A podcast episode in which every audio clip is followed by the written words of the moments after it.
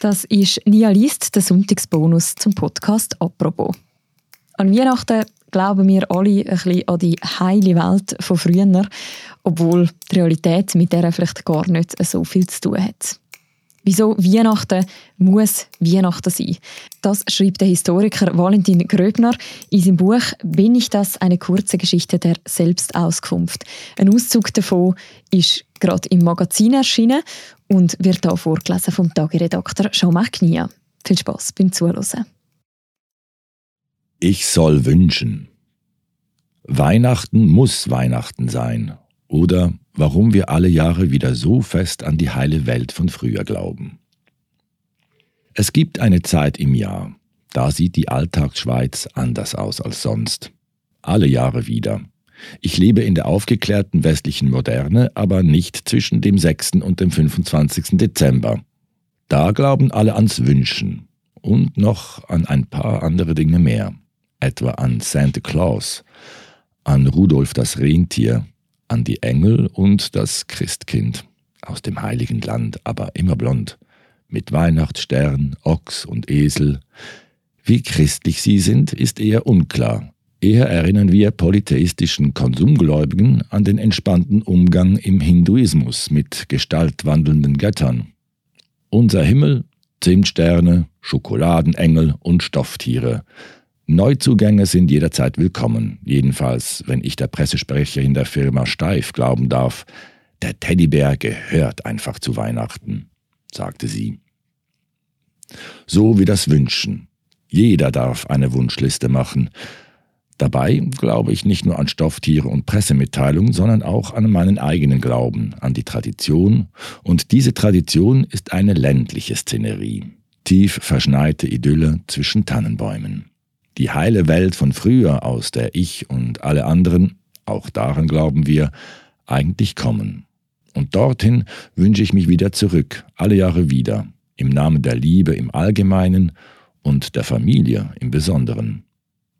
Ob meine Tochter je an das Christkind oder den Weihnachtsmann geglaubt hat, weiß ich nicht. Die Erwachsenen tun das ohnehin für sie.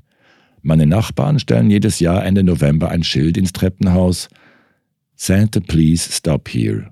Die vom Haus gegenüber hängen eine lebensgroße rot-weiße Plastikfigur an ihre Fassade, die mit Bart, Mütze und Zack auf ihr Schlafzimmerfenster zuklettert. Tun sie das eigentlich für die anderen oder für sich selbst? schwer herauszufinden, weil Weihnachten das Fest der Pflicht ist und die Pflicht heißt, ich soll wünschen. Infantilisierung, so lernt man jedes Jahr bei uns im Dezember, ist eine sehr ernsthafte Angelegenheit und regiert wird sie vom Herrn der Wünsche, dem Weihnachtsmann. Der heilige Nikolaus hat Migrationshintergrund. Er kommt aus der heutigen Türkei. Seine Reliquien kamen im 11. Jahrhundert nach Süditalien und die Wundergeschichten, mit denen er im Mittelalter populär wurde, sind alle ein bisschen unheimlich. Einem Mann, der seine drei Töchter in die Prostitution verkaufen muss, um seine Schulden zu tilgen, gibt der heilige Nikolaus anonym einen großen Goldklumpen. Drei Knaben, die ein Gastwirt aus Habgier getötet, zerstückelt und eingesalzen hat, um sie seinen Gästen als Essen vorzusetzen, macht der Heilige wieder heil und lebendig. Er ist deswegen der Beschützer der Kinder. Aber was hat das mit Weihnachten zu tun? Eigentlich nichts, aber viel mit modernen Unterhaltungsmedien.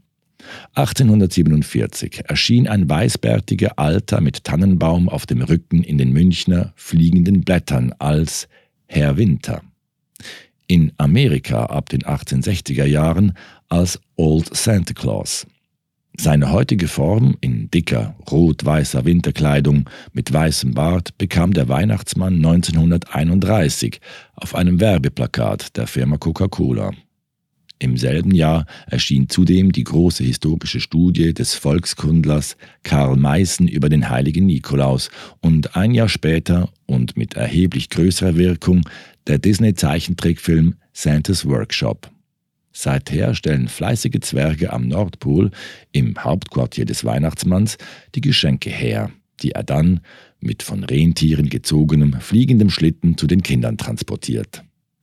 1951 ließen französische Priester, erschrocken vom Erfolg des amerikanischen Imports bei ihren Gläubigen, eine Figur des Weihnachtsmanns in Dijon öffentlich verbrennen, allerdings ohne Erfolg.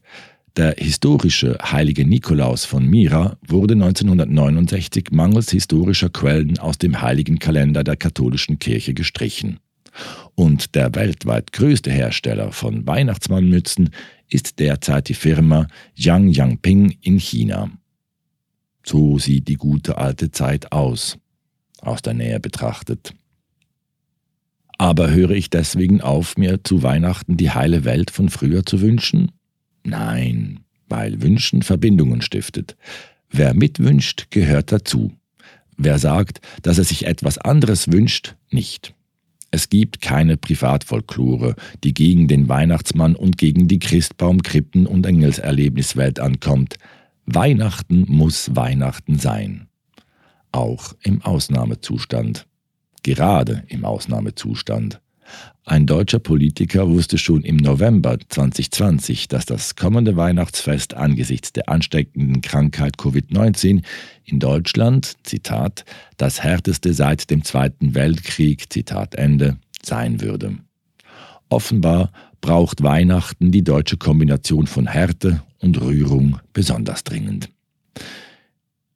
In dieser Zeit, die alle unsere Härte verlangt, schrieb die Reichspropagandaleitung der NSDAP in einer besonderen Broschüre zur Kriegsweihnacht 1942, sei das Fest besonders wichtig. Zitat die Feierstunde ist mit voller Absicht, ohne jede Pause oder Unterbrechung aufgebaut. Jedes Gelingen wird davon abhängen, dass man sich unbedingt an diese Voraussetzung hält. Also, die Feierstunde muss pausenlos durchgeführt werden. Zitat Ende. Dein Fest, mein Fest, unser Fest titelte die Süddeutsche Zeitung am 24. Dezember 2020, als Reisebeschränkungen und Ausgangssperren die üblichen Weihnachtsfeiern unmöglich gemacht hatten und beschwor dessen besondere Magie. Mit Jammern geht das offenbar besonders gut. Das Virus habe geschafft, Zitat, was keine Macht der Welt bislang geschafft hätte, Zitat Ende, nämlich das Weihnachtsfest, Zitat, geschrottet, Zitat Ende, wusste ein anderer Autor in derselben Ausgabe. Jetzt lebe das Volk, das stand da wirklich, im Dunkel der Pandemie. Überschrift Zerrissener Himmel. Ein Kollege von der FAZ beklagte, Zitat, die kalte Stille, die vor allem nachts über diesem Land liegt, Zitat Ende, von keinem, Zitat, warmen Licht erhellt, Zitat Ende. Meinten die kritischen Journalisten das wirklich so? Die Wünsche nach Weihnachten sind die nach der Rührung durch Weihnachten. Das Wünschen, hat der Ethnologe Thomas Hauschild in seinem Buch über den Weihnachtsmann geschrieben, ist wahrscheinlich die einfachste Form der Religion. Es ist die Form, aus der wahrscheinlich alle anderen hervorgegangen sind. Geisterkulte, Hochreligionen und auch noch die Heilserwartung und Unduldsamkeit, die wissenschaftlichen Lehren anhaften können. Deswegen soll ich nicht nur zu Weihnachten sagen, was ich mir wünsche, sondern das ganze Jahr über. Im Gegensatz zur Wissenschaft, wo die Wünsche häufig unerfüllt bleiben, stellen sich ziemlich große Teile der Konsumwelt als Wunschverwirklichungszone dar. Der Pauschalurlaub und der Netflix-Account, die Shopping Mall und das Frühstücksbuffet im Wellnesshotel. Das ist es, was du dir eigentlich wünschst sagt mir jedes Plakat und jeder Werbespot. Beziehungsweise nicht nur mir, sondern allen Leuten, die daran vorbeikommen. Wir können Gefühle erzeugen und Wünsche wecken, versichern die Werber. Sie versichern das nicht unbedingt mir, sondern denen, von denen sie Aufträge möchten. Bauknecht weiß, was Frauen wünschen, hieß das 1954. Der Slogan war dann fast 50 Jahre in Gebrauch. Was Sie Liebe nennen, sagt der stolze Werbehäuptling Don Draper in der Serie Mad Men, haben Leute wie ich erfunden, um Nylonstrümpfe zu verkaufen. Was gewünscht werden soll, wird vom Anbieter diktiert. Das Erwecken von Wünschen wäre also die serielle Schaltung, auf der die Verbrauchersteuerung im 21. Jahrhundert beruht. Der Abstand zwischen dem Wunsch und seiner Erfüllung ist die elastische Leine, an der ich als Konsument hänge. Das Reden über die Wünsche ist der Motor, der tief im Inneren der Konsumgesellschaft montiert ist und dementsprechend eng verbunden mit ihrer Geschichte, in den Wirtschaftswunderjahren. Ich soll wünschen ist ein Auszug aus dem Valentin Gröbner seinem Buch Bin ich das, wo erschienen ist im Fischer Verlag. Und der Auszug ist abgedruckt worden im Magazin vom Tagesanzeiger und da vorgelesen vom Tagiredakteur Jean-Marc Nia.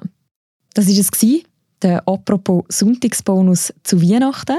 Wir machen sozusagen eine Woche Pause und überlassen das Mikrofon der Laura Bachmann und der Vivienne Kuster für eine fünfteilige Serie zu den Pandora Papers, einer grossen Geschichte von dem Jahr, einer grossen internationalen Recherche von dem Jahr und der Frage, wieso hat das eigentlich keine größere Erschütterung ausgelöst? Diese Spezialserie gehört ihr nächste Woche vom Montag bis am Freitag im Feed vom Podcast «Apropos». Und mich, Mirja Gabatuller und Philipp Loser hören ihr dann im nächsten Jahr wieder. Wir sind zurück ab dem 3. Januar. Und bis dann wünsche ich allen ganz viel Spaß mit unserer Spezialserie und ganz schöne, erholsame Festtage. Wir hören uns hoffentlich im Januar wieder. Bis dann, macht's gut. Ciao miteinander.